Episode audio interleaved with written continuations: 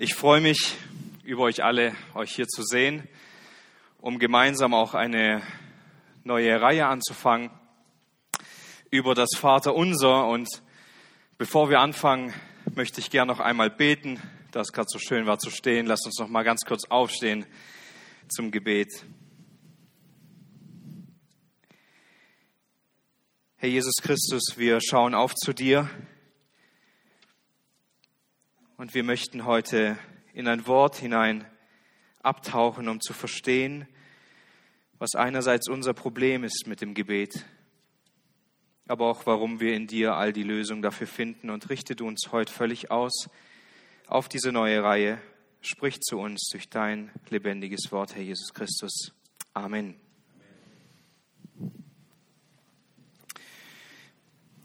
Für diese Bibelstundenreihe habe ich auch für jeden Abend jeweils ein Handout vorbereitet. Ich habe vorher einige ausgedruckt, waren, glaube ich, ein paar zu wenig. Ähm, aber gerne auch, wenn ihr lieber digital mitarbeiten wollt, könnt ihr es euch über Churchill's Events dann jeweils runterladen. Oder ich werde auch jeweils immer welche ausdrucken, dass ihr mitarbeiten könnt, mitlesen könnt, euch auch Notizen machen könnt, was ihr ähm, daraus mitnehmt und auch für euer eigenes Gebetsleben lernt. Nun, heute möchten wir eine kleine Einführung machen in das Vaterunser mit diesem Ziel in dieser ganzen Bibelstundenreihe zu lernen, wie dieses Vaterunser, das wir wahrscheinlich alle kennen, das wir auswendig gelernt haben, wahrscheinlich schon in der Schulzeit, wie dieses Vaterunser uns zu einem erfüllten Gebetsleben bringen kann. Aber bevor wir überhaupt zu diesem Vater unser kommen in Matthäus 6, und leider können wir heute noch dort nicht anfangen, sondern möchten ein paar einleitende Gedanken uns dazu machen, möchten wir heute erstmal verstehen, warum ist denn unsere Gebetsarmut so groß? Und was war an Jesus Christus so besonders, dass wir so viel von ihm lernen können? Wir wollen heute drei Aspekte betrachten. Einerseits wollen wir kurz ein paar Beispiele aus der Kirchengeschichte ansehen über das Gebet. Anschließend wollen wir die Gebetsarmut der heutigen Gemeinden untersuchen und anschließend wollen wir das makellose und sündlose Gebetsleben von Jesus Christus ansehen. Ich weiß nicht, wie es dir geht, wenn du Biografien liest und dort von Männern und Frauen liest, die scheinbar ein völlig anderes Gebetsleben hatten, als du und ich es vielleicht haben.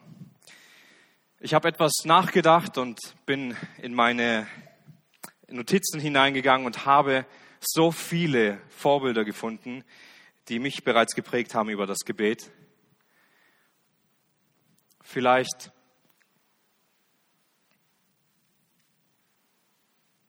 ich versuche es nochmal, Moment. Großes Vorbild.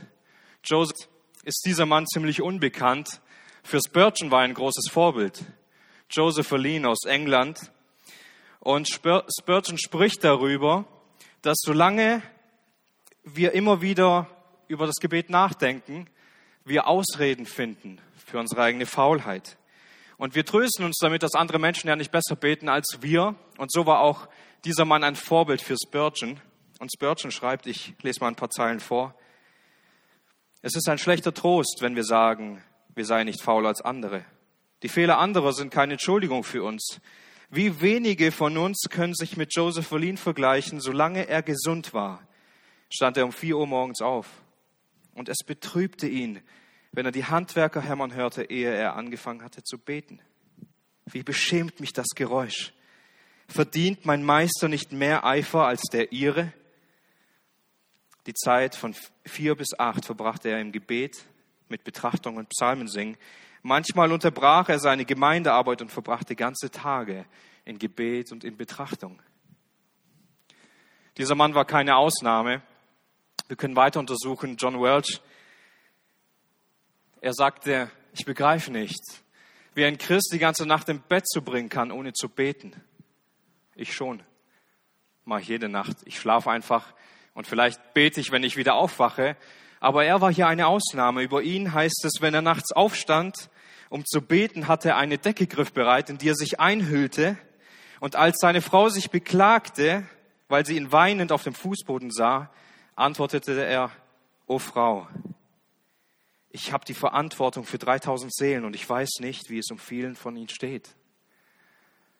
Und das war keine Ausnahme, das war nicht in einer bestimmten Situation, sondern so war dieser Mann. Das sagt seine Frau über ihn relativ am Ende seines Lebens, dass er Nacht für Nacht weinend auf dem Boden gefunden wurde und sie beklagt sich, weil sie nicht schlafen kann, aber er weint um die Menschen in der Gemeinde. Ein weiteres großes Vorbild für uns, Georg Müller, ziemlich bekannt. Er hat viele, viele Jahre für Menschen gebetet. Und er sagt, dass für ihn der wichtigste Punkt war, nicht aufzugeben, nicht aufzuhören zu beten. Und er sagt, ich habe 52 Jahre lang jeden Tag für zwei Männer gebetet, Söhne eines Jugendfreundes von mir. Sie sind bis jetzt noch nicht bekehrt, aber sie werden es. Wie könnte es anders sein? Gibt es das unveränderliche Versprechen vom Herrn und darauf vertraue ich. Der große Fehler der Kinder Gottes ist, dass sie nicht beständig weiter beten. Wenn Sie irgendetwas wünschen zur Ehre Gottes, sollten Sie beten, bis Sie es bekommen. Was für ein Vorbild dieser Mann, wie er am Gebet festgehalten hatte. David Livingstone, ich habe ihn schon mal einmal erwähnt in einer Predigt. Er war ein Afrikaforscher und ein Missionar und er wurde, während er gestorben ist, während er im Sterbeprozess war, wurde er bewacht von einem Jüngling. Und irgendwann schaut dieser Jüngling nach diesem sterbenden Missionar in seiner Hütte und ihm fällt auf, dieser Mann kniet. Der sterbende Missionar kniet da vor seinem Bettchen und als er zu ihm kommt, er hatte Angst, er schleicht sich in diese Hütte hinein von diesem Missionar und er merkt, dass dieser Mann schon kalt ist. Er ist im Knien gestorben. Er hat seinen Dienst so sehr auf sein Gebet ausgerichtet in Afrika, dass er diesen Dienst, so wie er ihn begonnen hat, auf Knien, auch auf Knien beenden wollte.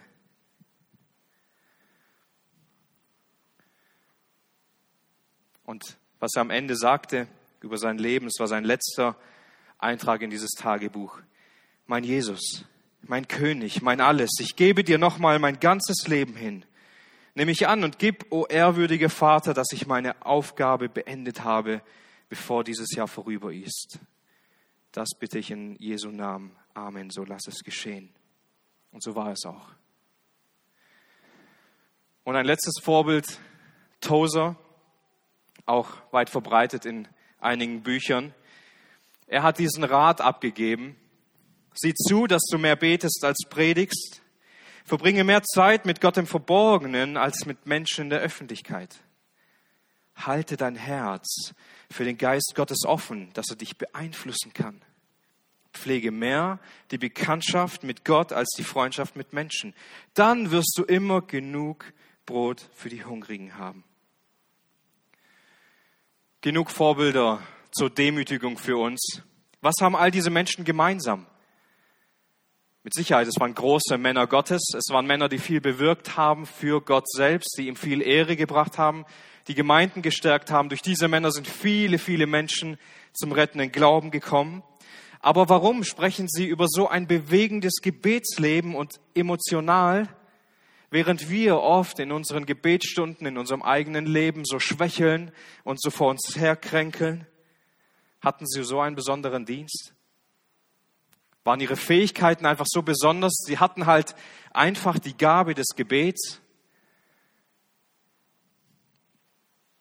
Eigentlich war das gar nicht der Hauptpunkt. Sie hatten keine besondere Gabe zum Gebet. Natürlich hatten sie Gaben, so wie wir auch, aber etwas anderes hat diese Männer verbunden.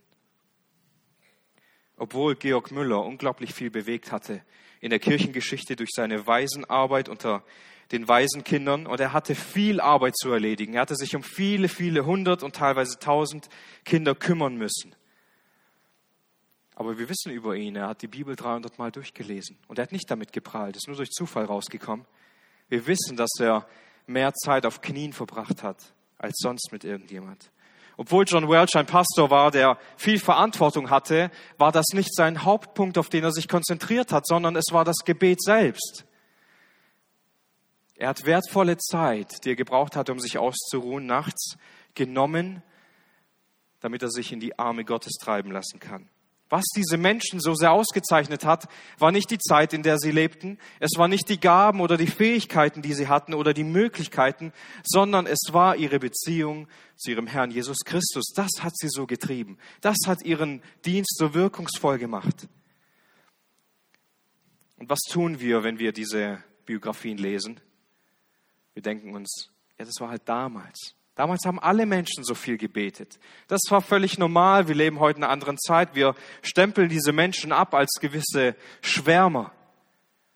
Es waren ja keine normalen Menschen, die haben ja nicht gearbeitet, die haben ja dann irgendwie, ihr Beruf war halt das Gebet oder sonst was, überlegen wir uns. Aber das war nicht so. Sie haben viel mehr getan, als wir heute oft tun.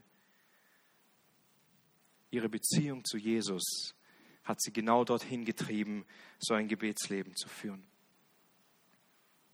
Das soll nicht der Maßstab für uns sein, an dem wir uns orientieren, von dem wir uns motivieren lassen. Es soll einfach ein Auszug sein, dass Gott auch solche Menschen sehr gebraucht hat, uns als Vorbilder zu geben.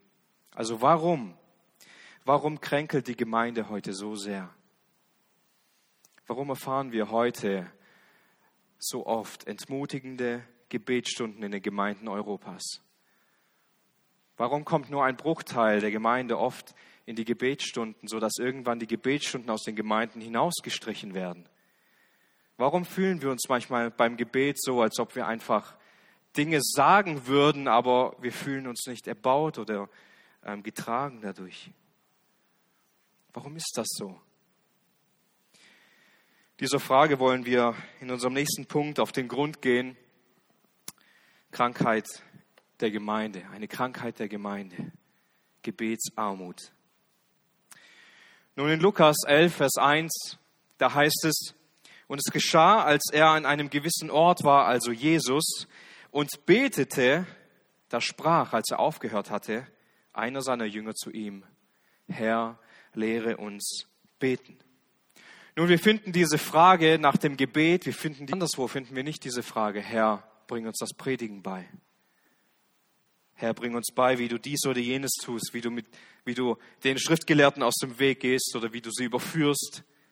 Obwohl die Menschen darüber staunten, wie Jesus gepredigt hat, nicht wahr? Sie waren fasziniert davon, wie Jesus das tun konnte, welche Vollmacht er hatte. Wir finden einen Vers wie diesen sehr oft in Markus 1, 21 und sie gehen nach Kapernaum hinein und gleich am Sabbat ging er in die Synagoge und lehrte und sie erstaunten sehr über seine Lehre, denn er lehrte sie wie einer, der Vollmacht hatte, nicht so wie die Schriftgelehrten. Sie haben einen großen Unterschied gesehen an der Art und Weise, wie Jesus gelehrt hat, wie er gepredigt hat, wie er die Gebote Gottes, das Gesetz und auch das Evangelium ausgelegt hat und auf der anderen Seite, wie die Schriftgelehrten das getan haben. Und dennoch waren die Jünger weit mehr erstaunt über die Art und Weise, wie Jesus gebetet hat. So etwas haben sie nicht gesehen. So etwas haben sie nicht gehört. Sie konnten das selbst bei der geistlichen Elite des Volkes Gottes nicht beobachten oder nicht sehen. Sie wollten so beten, wie Jesus betet. Sie wollten das lernen. Und später lesen wir noch mehr, wie Jesus gebetet hat. Aber das war das Anliegen der Jünger. Und jetzt könnten wir sagen, ja, wenn wir schon so eine Bitte lesen in Lukas, dann sind wir der Ansicht, dass die Jünger das ja gut gelernt haben, nicht wahr? Und gut umgesetzt haben. Aber wenn wir die Bibel lesen, finden wir gar nicht so viele Beispiele, wie die Jünger das genauso in die Tat umgesetzt haben, nicht wahr? Wir finden andere Beispiele. Ich möchte auf diese Beispiele auch eingehen. In Matthäus 17, ab Vers 1, dürft gerne mit aufschlagen. Matthäus Evangelium, Kapitel 17, ich möchte ein paar Verse vorlesen. Und nach sechs Tagen nimmt Jesus den Petrus und den Jakobus und den Johannes, seinen Bruder, mit und führt sie für sich alleine auf einen hohen Berg. Und er wurde vor ihnen verwandelt, und sein Angesicht leuchtete wie die Sonne, und seine Kleider wurden weiß wie das Licht. Und siehe, Mose und Elia erschienen ihnen und unterredeten sich mit ihm. Petrus aber hob an und sprach zu Jesus, Herr, es ist gut, dass wir hier sind. Wenn du willst, werde ich hier drei Hütten machen, dir eine, Mose eine und Elia eine. Während er noch redete, siehe, da überschattete sie eine lichte Wolke. Und siehe, eine Stimme erging aus der Wolke, die sprach, dieser ist mein geliebter Sohn, an dem ich Wohlgefallen gefunden habe, auf ihn hört. Und als die Jünger es hörten, fielen sie auf ihr Angesicht und sie fürchteten sich sehr. Und Jesus trat herzu, rührte sie an und sprach, steht auf und fürchtet euch nicht. Als sie aber ihre Augen erhoben, sahen sie niemand außer Jesus allein. Also Jesus geht mit seinen drei engsten Freunden, mit den drei engsten Jüngern auf diesen Berg, um dort zu beten, um dort vor ihrem Angesicht verklärt zu werden. Und Jesus wird dort verwandelt und die Jünger, die wussten, dass Jesus sie immer wieder mitgenommen hatte, vor allem in dieser Konstellation. Er nahm sie mit, um mit ihnen irgendwo zu beten. Und von dort schattete er manchmal sich nochmal ab, wie im Garten Gethsemane, um dort für sich alleine zu beten. Aber sie war dabei. Sie kannten diese Praxis. Sie kannten diese Gelegenheit, mit Jesus im Gebet zu sein und Jesus beim Beten zu sehen. Nun, und Jesus wird dort verwandelt vor ihren Augen. Er beginnt zu leuchten. Seine Kleider werden weiß. Und den Jüngern erscheint jetzt Mose und Elia. Wie auch immer müssen Mose und Elia für sie erkannt oder erkennbar gewesen sein, weil Petrus ihre Namen direkt nennt und er erkennt sie. Aber sie fallen nicht direkt zu Boden, sondern Petrus kommt ein guter Gedanke. Nicht etwa Jesus anzubeten, vor ihm niederzufallen und diese Erscheinung Jesu zu genießen, sondern er sagt, kommt, lasst uns Hütten bauen. Lasst uns für Jesus, für Mose und Elia jetzt Hütten bauen.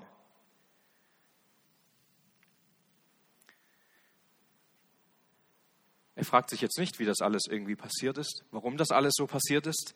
Er fragt sich nicht, was er jetzt hier zu tun hat, was er jetzt unbedingt tun sollte, sondern ihm kommt dieser Geistesblitz, Hütten zu bauen.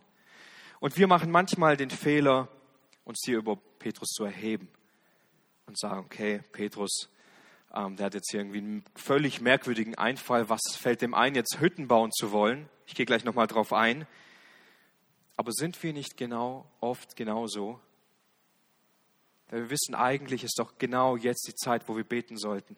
Eigentlich ist doch genau jetzt die Zeit, an der wir Gemeinschaft mit Gott haben sollten. Und was tun wir stattdessen? Ganz oft in unserem Leben? Hütten bauen. Irgendwie Jesus zu dienen irgendetwas zu tun, irgendetwas Gutes zu tun, vielleicht sogar für die Gemeinde. Wir setzen uns ein, wir bringen uns ein, wir tun etwas, wir bauen Hütten, aber wir fallen nicht auf die Knie, um Gott anzubeten. Petrus ist hier nicht dumm oder so, wir dürfen das nicht falsch verstehen. In dieser Geschichte wird es so dargestellt, weil wir vielleicht das Volk Israel gar nicht so gut kennen, als ob Petrus keine Ahnung hätte, als ob er irgendwie ein Kind wäre und sagt, komm, lass uns hier Hütten bauen. Nein, sondern das hat das Volk Israel getan zum Laubhüttenfest. Haben sie Hütten gebaut, durch die sie den Himmel betrachten konnten, in diesem Freudenfest. Und so war es eigentlich das, was Petrus hier getan hat, völlig normal, Hütten zu bauen. Für jeden eine. Es ist sogar so, dass wir sehen können, Petrus hat ja einen guten Einfall. Er möchte dienen. Er möchte, er findet es gut, dass Mose und Elia da sind. Er will jetzt was machen. Er will jetzt richtig sich hingeben für Jesus und etwas. Petrus war in dieser Situation bereit, Hütten zu bauen aber nicht bereit, diese Erscheinung Jesu zu genießen und sich einfach daran zu erfreuen und zu beten. Wie oft ist das so in unserem Leben, dass wir ständig beschäftigt sind mit Dingen in unserem Leben, dass wir tun und machen und ich werfe niemandem vor, dass es nicht zur Ehre Gottes tun will. Das ist ja oft unser Anliegen. Wir wollen einen guten Dienst in der Gemeinde machen. Wir wollen, dass es der Familie gut geht und wir dienen unserer Familie. Wir wollen eine gute Arbeit auf der Arbeit abliefern. Wir tun ständig Dinge. Wir machen sie und bauen unsere Hütten und bauen Hütten in der Ansicht, wir tun es für Gott. Aber manchmal sollten wir das ablegen und vielmehr Jesus anbeten. Eine weitere Stelle, die uns etwas mehr erkennen lässt, in Matthäus 36, äh 26, Matthäus 26, Vers 31. Hier sagt Jesus zu den Jüngern nach dem Passamal vor dem Gebet im Garten Gethsemane. Dann spricht Jesus zu ihnen, ihr werdet alle in dieser Nacht an mir Anschluss nehmen. Und wir wissen, dass das ein Konflikt war mit den Jüngern. Jesus hat diskutiert mit seinen Jüngern an dieser Stelle, weil die Jünger sagen, nein, auf keinen Fall. Das werden wir nicht machen. Petrus als der Wortführer sagt, wenn alle auch Anstoß an dir nehmen, wenn jeder Anstoß an dir nehmen wird, ich werde es nicht tun. Ich werde bei dir bleiben, ich werde zu dir halten, ich werde, er sagt sogar dieses Wort, niemals Anstoß an dir nehmen.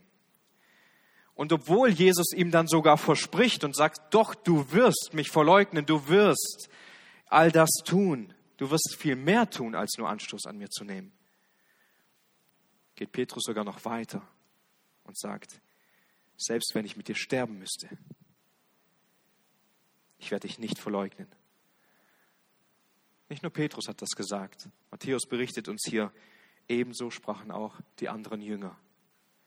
Die Jünger sind bereit, für Jesus in den Tod zu gehen. Sie sind bereit, mit Jesus diesen ganzen Weg zu Ende zu gehen. Und dann kommt die Geschichte ab Vers 36. Matthäus 26 ab Vers 36.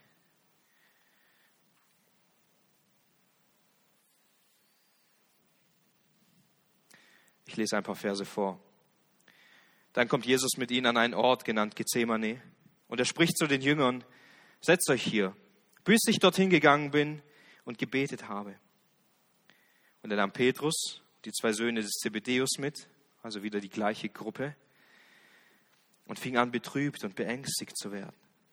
Und dann spricht er zu ihnen, meine Seele ist sehr betrübt bis zum Tod. Bleibt hier und wacht mit mir.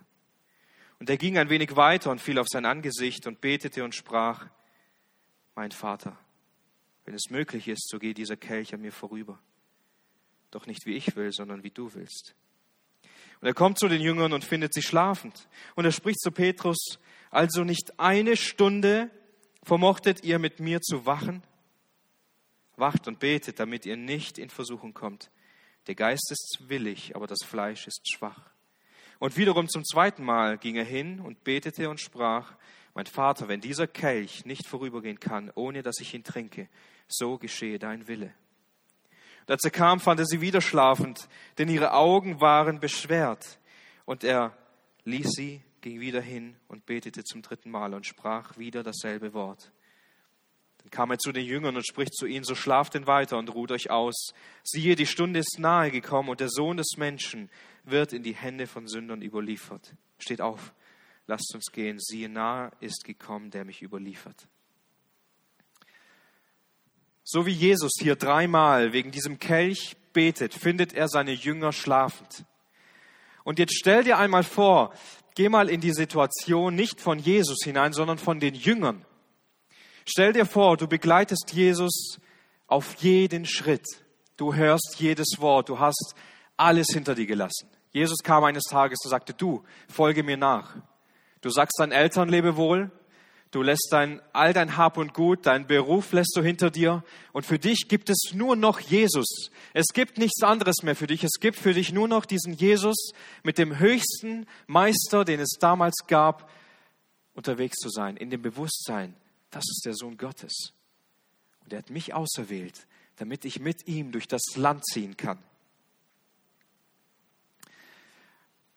Und dann fängt Jesus auf einmal an, immer wieder zwischen Tür und Angel zu sagen, ich werde überliefert werden.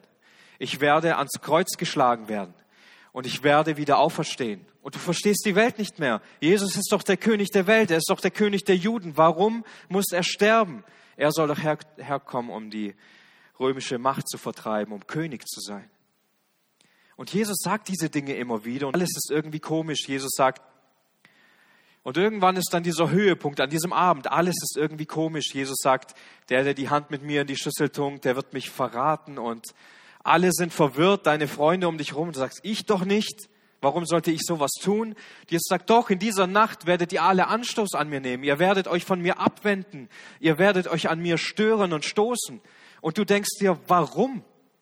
Ich war doch jetzt die ganze Zeit mit Jesus unterwegs. Du sagst, nein, Jesus, auf keinen Fall. Es es wird nicht passieren, ich werde bei dir bleiben. Und wenn ich mit dir sterben muss, ich werde dich nicht verlassen. Du versprichst es Jesus, obwohl Jesus dir verheißt, du wirst mich sogar verleugnen. Dreimal. Und du bleibst hart und sagst, auf keinen Fall. Meine Treue ist größer als dein Versprechen oder deine Verheißung, die du aussprichst. Du bist also völlig gepusht in deinem Ego, auf jeden Fall Jesus nicht zu enttäuschen. Komme, was wolle, du wirst keine Sekunde von Jesus weichen.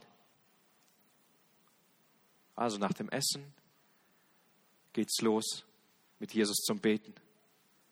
Und du weißt, ich werde es gut machen. Ich werde bei Jesus bleiben. Weil Jesus hat es verheißen, in dieser Nacht noch wird es passieren. Du setzt alles daran. Es wird soweit nicht kommen. Jesus nimmt dich aus dem auserwähltesten Kreis mit, sagt, warte hier. Warte hier, wache und bete. Ich komme wieder, ich gehe nur darüber, um zu beten. Du schläfst ein.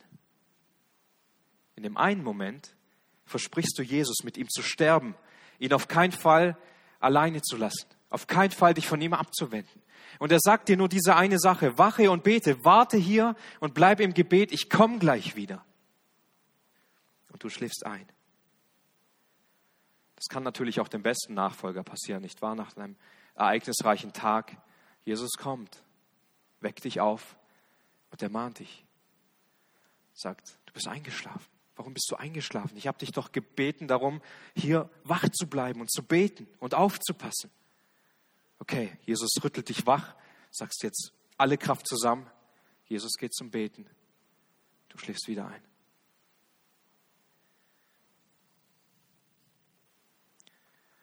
Vielleicht siehst du noch, wie Jesus da hinten auf Knien weint und klagt und darum ringt, die Menschheit zu retten all die Sünden zu tragen. Du siehst ihn, wie er dort kämpft in diesem Gebet, weil er weiß, ein Sündloser muss jetzt alle Sünde tragen. Und du schläfst einfach ein. Es gibt, liebe Geschwister, es gibt kein besseres Bild, um die Sünde des Menschen zu offenbaren als dieses. Genau so sind wir. Genau das ist unsere Identität. Die Jünger waren bereit, alles für Jesus zu tun. Aber sie waren nicht bereit zu beten, bei ihm zu bleiben, von ihm zu lernen. Sie schliefen nicht nur einmal ganz kurz ein, sie schliefen ein, bis er sie aufgeweckt hat. Und dann nochmal und dann nochmal. Wie unglaublich demütigend, nicht wahr? Wer kann Jesus so nah sein wie die Jünger damals? Und doch waren sie Versager in Sachen Gebet. Und wir sind vom gleichen Holz geschnitzt. Was ist in unserer Zeit das Problem? Nun, einerseits vertrauen wir so sehr auf unser eigenes Fleisch, nicht wahr? Wir wissen, was wir können. Wir haben Gaben von Gott bekommen. Uns geht's gut. Wir müssen nicht darum beten, den nächsten Monat zu überleben. Wir haben genug Geld zum Leben und wir können uns alles leisten. Und wenn man mal schaut, was wir alles teilweise noch wegschmeißen oder neu kaufen, sobald es nicht mehr wirklich funktioniert, uns geht's so gut. Wir vertrauen auf unser eigenes Fleisch. Wir sind fähig. Wir konzentrieren uns auf das, was wir können, auf das, was Gott uns gegeben hat, weil wir nicht meinen, dass wir wirklich die Hilfe Gottes brauchen. Jakobus sagt, ihr bekommt nichts, weil ihr nicht bittet. Würdest du nicht jeden Tag um die Hilfe Gottes beten, wenn du wüsstest, dass du sie zu 100 Prozent bekommen würdest? So wie Georg Müller es ausdrückt und sagt, noch sind sie nicht gerettet, aber sie werden. Gott hat es verheißen. Können wir nicht eine gut ausgearbeitete Predigt auch ohne Gebet halten, weil wir auf unsere Fähigkeiten vertrauen? Können wir nicht auch im Chor singen, ohne vorher zu beten oder im Gebet zu sein? Können wir das Geld von der Sonntagsspende oben nicht zählen, ohne im Gebet zu sein? Wir halten so viel von uns selbst, dass wir es nicht nötig sehen, zu Gott zu beten.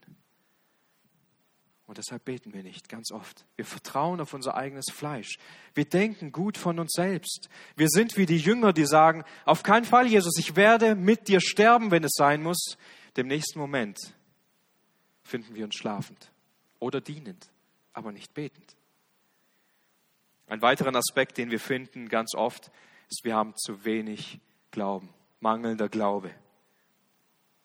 Wir glauben gar nicht, dass Gott bestimmte Dinge oder Dinge tun oder wirken kann. Und wenn wir das wirklich glauben würden, wenn wir das von ganzem Herzen glauben würden und fest davon überzeugt wären, dann wären wir in jeder Situation völlig abhängig, nicht wahr? Manchmal haben wir Menschen in der Familie, die nicht im Glauben sind. Wenn du wüsstest, dass es nur dein Gebet braucht, dass Gott diesen, diese Menschen retten kann, würdest du nicht alles auf dieses eine Gebet setzen? Wenn du wissen würdest, ich muss nur hundertmal für diese eine Person beten und Gott wird diese mal schnell voll bekommen.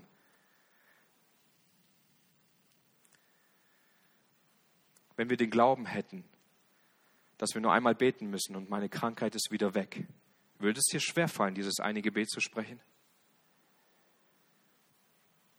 Wahrscheinlich nicht, zumindest mir nicht. Jesus offenbart uns dies. Wenn ihr nur ein bisschen mehr Glauben hättet, dann könntet ihr Berge versetzen. Als weiteres fehlt es uns oft an Erkenntnis über Gott, mangelnde Gotteserkenntnis. Gott verurteilt sein Volk in Hosea und sagt in Hosea 4, Vers 6, mein Volk geht zugrunde an Mangel an Erkenntnis. Wenn du Gott kennst, kannst du mit ihm reden. Wenn du ihn nicht kennst, kannst du nicht mit ihm reden. Wenn du ihn gut kannst, kennst, dann kannst du viel mehr mit ihm reden. Und diese Gotteserkenntnis über ihn wird dich ins Gebet treiben. Sagt Johannes im ersten Johannesbrief. Daran erkennen wir, dass wir ihn erkannt haben, weil wir Freimütigkeit haben. Freimütigkeit im Gebet, indem wir wissen, dass wir alles bekommen können, worum wir bitten, weil wir in seinem Namen und durch seinen Willen beten. Und was ganz oft unser Problem ist, wir leben in Sünde. Wir leben in schlechten Beziehungen. Petrus schreibt das in 1. Petrus 3, Vers 7, dass wir, dass die Männer einsichtig mit ihren Frauen leben sollen als im schwächeren Gefäß und dass sie ihr Ehre geben sollen. Warum? Damit ihre Gebete nicht verhindert werden. Damit ihr Gebet nicht blockiert wird wir können nicht genau sagen, ob es bedeutet, dass die Männer nicht beten, weil sie falsch mit ihren Frauen umgehen oder weil Gott ihr Gebet nicht erhört. Aber in jedem Fall wird das Gebet verhindert durch die Sünde, die im eigenen Haus vorherrscht, durch die Sünde, die da ist. Durch Sünde wird immer zuerst unser Gebetsleben gelähmt. Erkennen wir uns nicht selbst oft bei diesen Jüngern, dass wir oft für uns selbst leben, uns für jemanden halten, der wir gar nicht sind. Wir sind gar nicht so gut, wie wir denken. Und wir mögen Jesus vielleicht versprechen, dass wir besser sind als die anderen. Auch wenn alle dich verlassen, ich werde es nicht tun. Ich bin absolut vertrauenswürdig, absolut treu, aber das sind wir nicht. Wir bauen lieber Hütten, auch wenn wir es gut meinen, anstatt Jesus anzubeten. Wir schlafen lieber ein, anstatt im Gebet wachsam und stark zu sein. Das ist nicht ein Problem von dem einen oder anderen, sondern in der Regel ist das unser Hauptproblem. Wir sehen so gerne auf uns anstatt auf Jesus. Unser Gebet richtet sich so oft nur nach uns, dass Gott uns gute Dinge tut, dass wir gesegnet sind, dass die Menschen um uns herum gesegnet sind, dass uns Gelingen da ist, dass wir genug Geld haben, dass wir in den Urlaub können, dass wir gesund bleiben, dass wir gesund werden. All diese Dinge, wir können sie aufzählen. So viel aus unserem Gebet dreht sich um uns selbst. Deshalb werden wir mit der Sünde nicht fertig. Deshalb ist dieser Kampf so hart und wir finden uns oft wieder in einem Gebetsleben, das langweilig ist. Ein Gebetsleben zum Einschlafen. Ein Gebetsleben, das mich nicht ermutigt, weil es immer nur um mich geht in diesem Gebet. Und wisst ihr, deshalb ist das Beten, das wahre Beten, auch so viel schwieriger als das Lesen und Studieren des Wortes Gottes. Hier kann ich etwas tun, hier kann ich arbeiten, ich kann was nachschlagen, ich kann Dinge anstreichen, mir Notizen machen. Ich kann richtig mit dem Wort Gottes arbeiten und es kann zu mir sprechen. Aber im Gebet, da muss ich mich demütigen.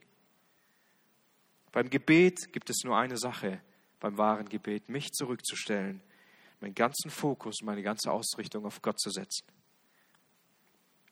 Manchmal gelingt es uns dann, ein sehr strukturiertes und diszipliniertes Gebetsleben aufzubauen. Aber beim Studium vom Vater Unser werden wir merken, dass uns oft noch etwas ganz anderes fehlt. Nun also, die Jünger wussten, was ihr Problem ist. weil sie haben Jesus gesehen, wie er betet und konnten diesem Vorbild doch nicht folgen. Was uns zum dritten Punkt für heute Abend führt, das Vorbild unseres Herrn, ein makelloses und sündloses Gebetsleben. Jesus war kein schwaches Vorbild und Jesus war auch kein äh, negatives Vorbild im Gebetsleben, sondern wenn wir ihn beobachten, wie er gebetet hat, wenn wir die Gebete Jesu lesen, im Garten Gethsemane, wenn wir es lesen, was er am Kreuz gebetet hat, wenn wir lesen, was er in Johannes 17 gebetet hat, all diese Gebete uns durchlesen, merken wir, bekommen wir ein Gefühl dafür, was die Jünger so sehr fasziniert hat und was sie nötig hatten, um beten zu lernen. Einerseits lesen wir über Jesus, dass er Gewohnheiten hatte. Und es fällt uns auf, wenn wir die Evangelien lesen, unter anderem, dass Jesus Gewohnheiten nachging, um zu beten, nicht wahr? Zum Beispiel, nachdem Jesus Wunderzeichen getan hat, hat er sich oft zurückgezogen, anschließend, um zu beten. Manchmal hat er sogar die Jünger vorher weggeschickt und anschließend all die Menschen. Bei der Speisung der 5000 lesen wir das in Markus 6, 46. Er schickt alle Menschen weg und geht alleine auf einen Berg zu beten. Die Jünger sind irgendwo mit dem Schiff auf dem See unterwegs. Wir lesen, dass Jesus immer wieder sich zurücknimmt und zu einer bestimmten Zeit auf einen Berg geht, um zu beten, manchmal sogar die ganze Nacht. Gebetsnächte ist keine Erfindung von irgendwelchen Jugendevents, sondern das hat Jesus uns vorgelebt.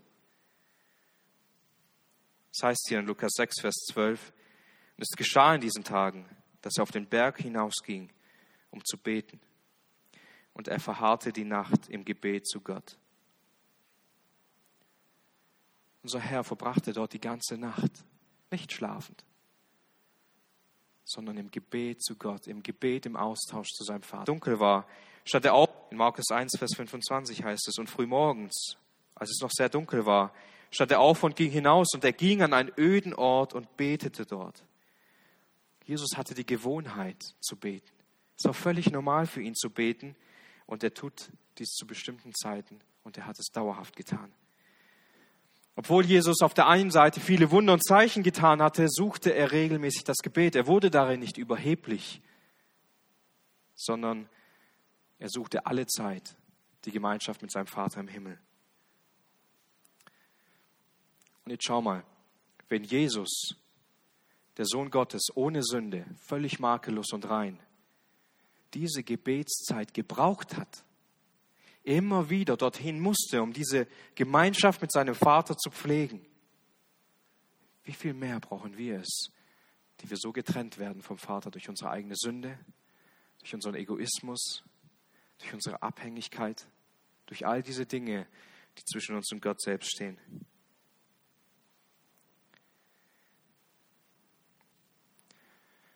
Das Problem mit der Gewohnheit ist, dass die Gewohnheit, dann brauchst du etwas, was dich motiviert, diese Gewohnheit hineinzubringen. Und wenn sie ganz fest in deinem Leben drin ist, dann sitzt sie, nicht wahr?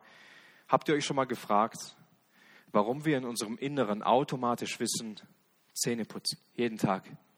Wer hat uns das eingeredet? Ist es überhaupt gut? Vielleicht sollten wir nur Zähne putzen, wenn uns danach ist, so wie wir oft beten, wenn uns danach ist. Nein, weil unsere Eltern uns wahrscheinlich dies beigebracht haben, uns eingetrichtert haben, bis wir es einfach tun, ohne darüber nachzudenken. Warum ist es nicht so selbstverständlich, Zeit mit unserem Herrn zu verbringen? So wie es für Jesus selbstverständlich war. Eine ganz normale Gewohnheit. Weil uns oft die Motivation fehlt.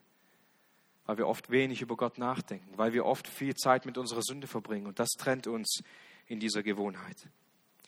Als weiteres sehen wir an Jesus, wie er gebetet hat, dass er eine ungestörte Gemeinschaft mit Gott hatte und eine sehr intime Gemeinschaft mit Gott, eine sehr enge Gemeinschaft, weil er sündlos war, weil ihn nichts zu Gott getrennt hat, bis er ans Kreuz gegangen ist. Die, die Gebete von Jesus wurden nicht irgendwie unwirksam durch seine Sünde oder Situationen, wie Gott denkt durch seine Sünde, weil er keine hatte. Das sehen wir auch an den Situationen, wie Gott auf seine Gebete reagiert hat, nicht wahr? Beispiel in Lukas 3, Vers 21. Da sehen wir die Taufe von Jesus. Und hier heißt es, es geschah aber, als das ganze Volk getauft wurde und Jesus getauft war und betete, dass der Himmel aufgetan wurde und der Heilige Geist in leiblicher Gestalt wie eine Taube auf ihn herniederfuhr, deine Stimme aus dem Himmel erging, du bist mein geliebter Sohn. An dir habe ich Wohlgefallen gefunden. Diese herrliche Reaktion Gottes auf die Gebete Jesu in dieser Situation zeigen uns, wie rein und wie heilig Jesus hier gelebt hat. Wenn wir nochmal zurückgehen in Matthäus 17, Vers 5, wo es heißt, dass Jesus verklärt wurde. Und während die Jünger da reden wegen, wegen diesen Hütten, kommt die Wolke und überschattet sie. Kommt die Herrlichkeit und überschattet sie. Und wir finden diese gleichen Worte. Das ist mein geliebter Sohn, an dem habe ich wohlgefallen. Auf ihn hört. Das ist der natürliche Zustand, den Jesus hatte, der uns nicht möglich ist. Aber unser Herr Jesus Christus will uns in eine tiefere Gemeinschaft mit Gott führen. Er will uns dahin führen, dass wir Gott erfahren in unserem Gebet. Nun, wenn wir das also erreichen wollen, was tun wir? Wir fangen einfach an zu beten, irgendeine Gebetskarte, irgendein Gebetsblock und wir beten einfach unsere Liste herunter. Wir entwerfen irgendein System, das machen wir ganz oft, wie wir dann beten wollen und irgendwann wachen wir auf und merken, dass wir ständig einen Kampf in uns haben, ständig Überwindung brauchen. Und irgendwie fühlt es sich falsch an zu beten. Oder es fühlt sich so anstrengend an. So habe ich das immer versucht als Teenager und Jugendlicher. Gebetslisten, Erinnerungen, ich habe alle möglichen Hilfsmittel gebraucht. Und da habe ich mir irgendwann vorgestellt, wenn ich so mit meiner Frau reden würde, wie wenn ich, wie ich es oft mit Gott habe, dass ich ganz kurz morgens zu ihr gehe, ich sage ihr zwei Sätze, meistens die gleichen. Und abends, bevor ich ins Bett gehe, sage ich ihr die gleichen zwei Sätze oder drei Sätze und bete so mit Gott, wie ich mit meiner Frau reden würde.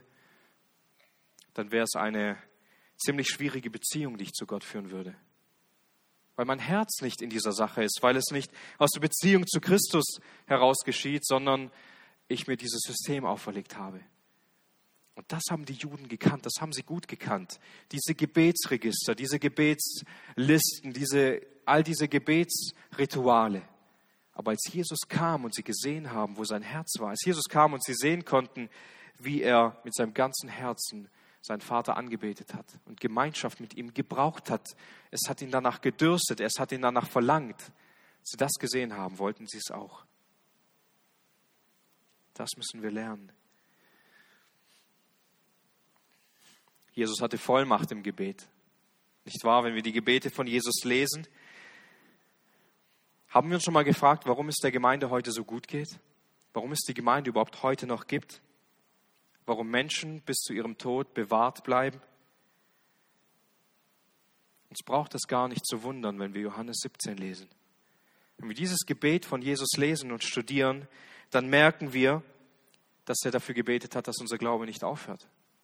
Dass wir geheiligt werden durch das Wort Gottes. Dass wir in Einheit mit Gott treten können, so wie Christus als Sohn mit die Jesus am Kreuz gesagt hat, es ist vollbracht. Was bedeuten diese Worte, die Jesus hier am Kreuz betete? Welche Wirkung hat das für dich und mich? All die Verheißungen aus dem Alten Testament, dass ein Retter kommen wird, werden erfüllt. Das Testament Jesu tritt in Kraft. Es tritt in Kraft, das Erbe wird gültig für dich und mich. Der Weg zu Gott wird frei, der Zugang zu Gott wird frei, weil es diesen Messias gibt, der all die Sünde getragen hat. Zuerst am Kreuz und dieser Tod ihn dann nicht halten konnte und er auferstanden ist. Jetzt können Menschen wahrhaftig mit Gott versöhnt werden. Und das hat die Jünger so sehr verändert, nicht wahr? Wir lesen dann in der Apostelgeschichte, und sie gingen zu dieser Zeit ins Gebet und sie haben im Gebet verharrt, bis der Heilige Geist gekommen ist. All diese Dinge lesen wir. Jesus, er betete im Willen Gottes und er kannte den Willen Gottes und er hat den Willen Gottes getan. Das, was uns so schwer fällt, nicht wahr? Viele unserer Gebete bleiben leer und unbeantwortet, weil wir in unserem Willen beten statt in dem Willen Gottes. Aber Jesus war nicht so. Sein Gebet hatte Vollmacht. Alles, was er gebetet hat, ist hundertprozentig passiert. Und einen letzten gefährlichen Punkt über das, was wir von unserem Herrn lernen, ist, Jesus hatte Emotionen im Gebet. Jesus hat emotional gebetet. Wir haben heute in der Gemeinde ein Problem mit Emotionen, nicht wahr? Vor allem, wenn es um den Gottesdienst geht. Man darf Emotionen bloß nicht zulassen und so, wenn es um Gebet und Musik geht. Wir sind da ein bisschen empfindlich. Aber woher haben wir das? Jesus war absolut emotional. Jesus hat geweint, weil er Menschen sah, wie sie in ihre Sünde dahingehen. Jesus hat geweint, als er mit dieser Sünde konfrontiert wurde, weil die Menschen ihm leid getan haben. Er wurde innerlich bewegt über all diese Dinge. Er hat emotional gebetet und vielleicht fällt dir zuerst der Garten Gethsemane ein, wo Jesus um diesen vorübergehenden Kelch betet. Und hier wird über ihn berichtet, Matthäus 26, 38, meine Seele ist betrübt bis zum Tod. Das ist eine Depression im anderen Sinn. Er ist so sehr betrübt und niedergeschlagen bis zum Tod. Jesus beschreibt hier seine Gefühlslage, wie bedrückt er ist, wie niedergeschlagen. Und genau in dieser Situation, genau diese Emotionen bringen ihn ins Gebet. Und dann ging er beten. Markus berichtet uns in Markus 14, Vers 33, dass Jesus bestürzt und beängstigt wurde und er beten ging. Und Jesus befand sich hier in einem Kampf, wo Lukas dann beschreibt, in Kapitel 22, Vers 44, und als er in einem ringenden Kampf war, betete er heftiger, und sein Schweiß wurde wie große Blutstropfen, die auf die Erde herabfielen. Das ist so ein emotionales Gebet, das Jesus hier geführt hat, weil es um die Trennung zu Gott ging, weil es ein unglaublich großes Ausmaß war. All das bewirkte Emotionen bei ihm. Und trotzdem ging er diesen Weg. Trotzdem hielten sie ihn nicht davon ab. Und das war nicht die einzige Situation. Jesus betete auch am Kreuz sehr emotional. Als Jesus da am Kreuz hängt und als wir sehen die ganzen, den ganzen Spott und den ganzen Hohn und die Schmach, der er ausgesetzt ist, betet er sogar für genau diese Menschen, die ihn verspotten, die ihn verlästern. Und er sagt, Vater, vergib ihnen, denn sie wissen nicht, was sie tun. Kannst du dir vorstellen, wie viele Emotionen um dieses Kreuz herum waren? Menschen, die voller Hass auf diesen Messias zeigen, ihn auslachen, ihn verspotten. Und Jesus zieht es nicht einfach durch. Das Letzte, was er tut, ist für diese Menschen zu beten. Ich kann mir gar nicht ausmalen, wie viele Emotionen dort gewesen sein müssen. Emotionen gehören in unser Leben hinein. Wir können nicht sagen, wir freuen uns des Lebens und wir trauern, wenn es was zu trauern gibt. Und, aber wenn wir beten, dann müssen wir völlig neutral und sachlich bleiben. Nein, diese Dinge können wir von unserem Herrn lernen, dass er in allem gerecht war und dass ihn all das ins Gebet gebracht hat. Das, was ihn traurig gemacht hat über die Menschen. Das, was ihn gefreut hat. Als Lazarus auferstanden war von den Toten, freut sich Jesus und er guckt in den Himmel, blickt empor, streckt seine Hände aus und betet, Vater, ich danke dir, dass du mein Gebet erhört hast. Aus irgendeinem Grund meinen wir oft, Emotionen gehören nicht in unser Gebet. Aber es ist genau andersrum. Emotionen sollten uns ins Gebet treiben. All die Emotionen von unserem Herrn sind in das Gebet hineingeflossen. Nun, wenn, wenn wir auf der einen Seite also sehen und beobachten können, dass wir selbst, so wie die Jünger sind, ganz oft in unserem Leben, dass wir gebetsfaul sind, weil wir oft lieber schlafen, anstatt zu beten, weil wir oft lieber dienen, anstatt zu beten, weil wir in unserem Leben sehen können, dass wir oft so sehr auf uns selbst vertrauen und deshalb nicht beten, weil wir in unserem Leben beobachten können, dass uns oft der Glaube daran fehlt. Wisst ihr, ich habe in der Verwandtschaft Menschen, die leben so weit weg von Gott, dass ich immer wieder mich ertappe bei dem Gedanken, der ist so fern von Gott, der wird sich nie bekehren, der wird nie gerettet werden. Was soll diesen Menschen noch retten? Das ist meine Sünde, die aus mir herausspricht, mein Fleisch, das nicht glaubt, dass Gott diesen Menschen retten kann. Wir beten oft zu wenig, weil wir Gott nicht kennen, weil wir viel mehr Erkenntnis über Gott brauchen. Und wir werden so oft in unserem eigenen Gebet gehindert wegen unserer Sünde. Wenn wir also all diese Dinge in unser Leben hinein übertragen, dann erkennen wir, wir leiden unter einer Gebetsarmut. Und wenn wir unseren Herrn anschauen, dann sehen wir an ihm, er hatte Gewohnheiten, die ihm nicht schwer gefallen sind. Er hatte eine intime Beziehung zu seinem Vater. Er hat dauerhaft Gemeinschaft mit ihm gepflegt. Die Jünger waren begeistert von der Art, wie Jesus gebetet hat. Er hatte Vollmacht. Er hat ganz genau den Willen Gottes gebetet und ihn auch erfüllt. Er hatte Emotionen in seinem Gebet. All das hat er uns gezeigt. Und wenn seine Jünger zu ihm kommen und hören diese Bergpredigt und Jesus sagt ihnen, also ich gebe euch jetzt dieses eine Gebet, ich vertraue es euch an, das Vater unser. Wie wichtig sollte uns das Verständnis über dieses Gebet sein? Wie wichtig sollte es uns sein, wenn Jesus uns ein Gebet sagt, das wir lernen sollen? Welche Rolle sollte das Vater unser bei uns spielen? Es auswendig aufzusagen, die Dinge, die da drin stehen, eigentlich gar Unterricht gehört haben? Welche Rolle hatte für dich bis jetzt das Vater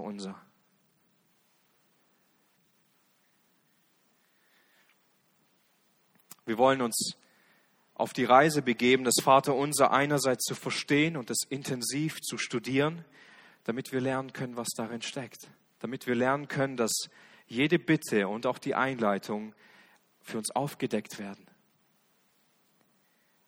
Und wir den Reichtum dieses Gebets kennen und schätzen lernen.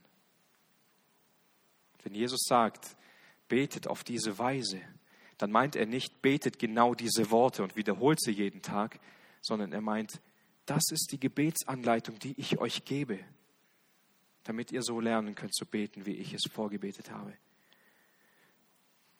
Wir sind von uns aus schwach. Wir sind von uns aus Sünder. Das ist das, was uns zum Gebet abhält. Aber Jesus ist gekommen, um uns liebevoll in die Gemeinschaft mit dem Vater hineinzuführen. Das wollte er für uns. Und deshalb ist mein Anliegen für uns, dass wir Lernende in den Armen Jesus werden. Nicht einfach nur gedemütigt zu werden, weil es bei uns nicht so gut aussieht. Nicht einfach nur gedemütigt zu werden, weil wir große Gebetsvorbilder haben, von denen wir sagen, so kann ich nicht beten. Das demütigt mich. Sondern zu sagen, Herr Jesus, ich möchte dieses Gebet lernen. Ich möchte diese Weise beten lernen. Ich möchte diese enge, emotionale, intime Beziehung zu Gott, meinem Vater, haben. Und lasst uns auch mit dieser Sichtweise auf das Vaterunser in diese Bibelstundenreihe starten. Wir möchten nächstes Mal darüber nachdenken, was es heißt, zu Gott als unserem Vater zu beten. Amen.